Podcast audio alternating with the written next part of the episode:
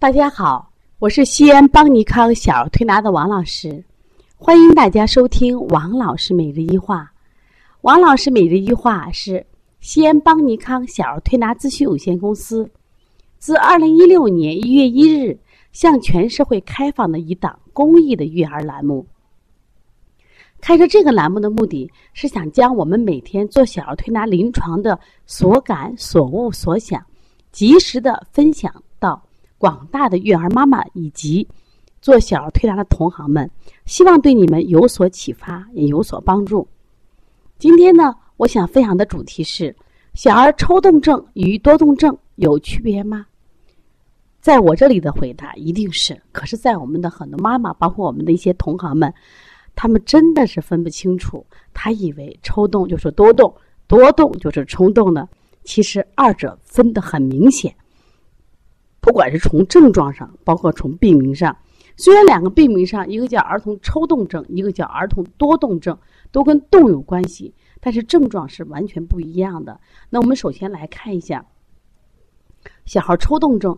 其实小儿抽动症呢，它是简单的说，是一个不自主的肌肉抽动，就是我们自己体内的肌群啊在收缩抽动。你比如像小孩有这种挤眉弄眼、耸肩。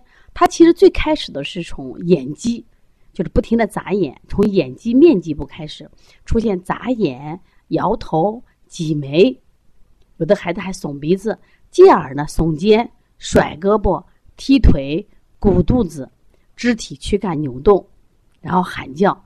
那么还有的孩子是抽声啊，发出声的声的这种喊叫声，清嗓子，严重的会出现。抽动会议症，实际上这个严重的这个比例也是比较小。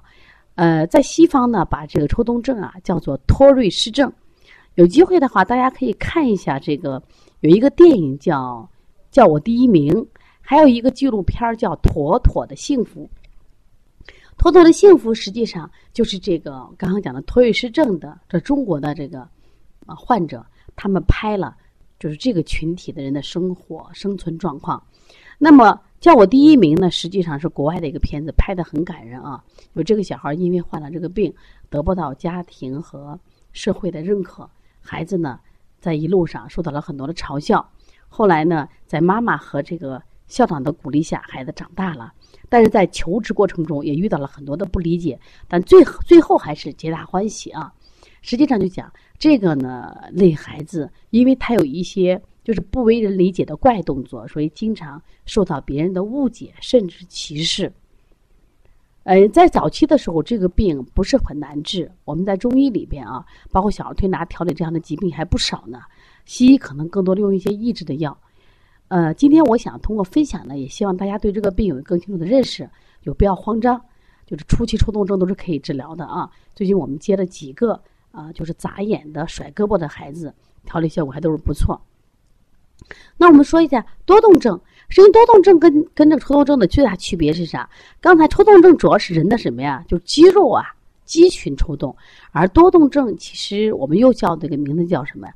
注意缺陷多动障碍。那么它实际上有两个特征啊，就是最简单的两个特征，就是注意缺陷和活动过度。当然还有一些别的症状啊，像行为冲动呀、学习困难呀、心理情况复杂都会有啊。它更多的时候，实际上是我们更多的是一种心理，或者中医里面讲的心神方面的一种变化或者障碍，呃，又叫又叫这个病又叫做儿童学习技能发育障碍。比如我们要想学习好，我们必须注意力好、专注力好、我们的思考力好、我们的记忆力好。刚好多动症的孩子这在这几个学习能力方面他有所障碍，这大家都听明白了吧？首先，从两个病啊，它发生的症状是完全不一样的。一个是外在的肌肉，而另一个是什么呀？它更多的是一种心理的变化。那么，儿童多动症比抽动症的发病率当然要高得多。其实，在我们小时候，可能这种病也挺多的，但是不知道孩子学习不好，家长就说啊，你为什么不好好学习？爸那么辛苦啊，养活你。其实不是，是孩子可能患了多动症了。这类的孩子智力挺好的，这很聪明。但是呢，学习不好，为什么？因为他学习这种能力不行，就刚刚讲的注意力、记忆力、思考力、想象力他不行啊。那么他主要的特点就是上课的注意力不集中，做事不专心，走神儿，小动作特别多。哎呀，就是在凳子上扭来扭去，像屁股上扎着钉子一样。另外呢，就是爱给别人什么呀？递纸条，爱说话，啊，把别人旁边坐同学坐错那掐一下啊，那拽一下，而且爱插话。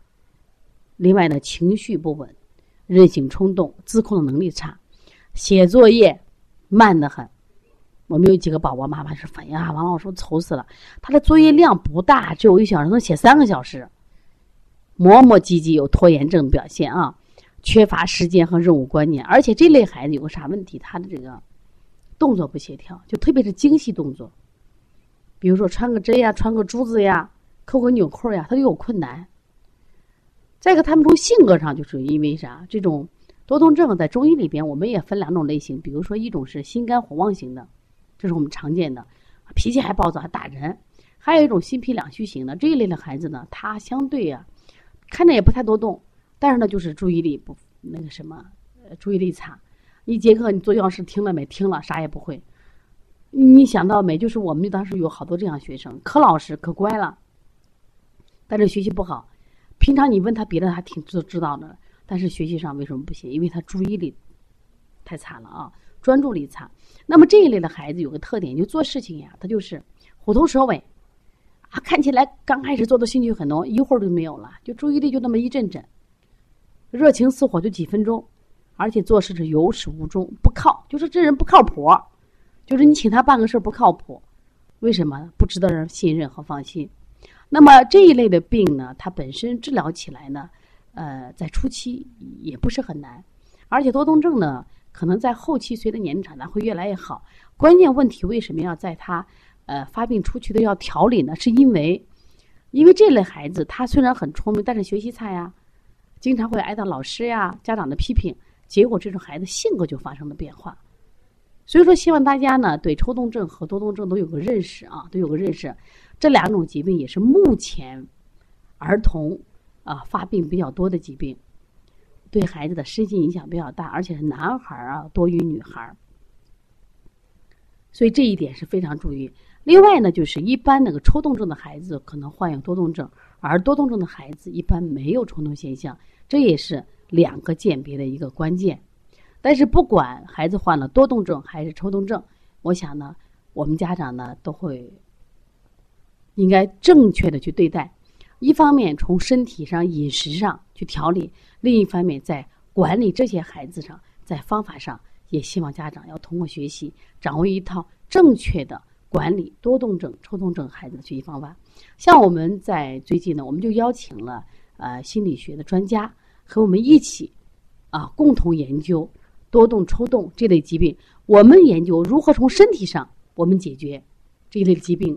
他病根病源，那么心理医生从心理方面加一些心理训练，这样的话我们多管齐下，我们发现调理效果是非常好的。如果你的孩子也有多动症和抽动症，可以跟我们联系，我的微信是幺三五七幺九幺六四八九。也希望大家持续关注邦尼康的一系列课程。我们在六月十八号将有一场西安的线下的鼻炎腺样体的四合一疗法的课程，希望我们的家长来学习。同行也可以来学习啊！另外呢，我们在平时呢也给妈妈准备了小儿推拿基础班、小儿推拿辩证提高班，这两个班都是网络直播加录播加现场问诊的方式，所以说外地的妈妈可以学习。另外呢，我们也有开店班，还有这个讲师班，呃，通过不断的学习，让我们掌握更多的中医知识，让我们身体变得更健康，生活变得更快乐。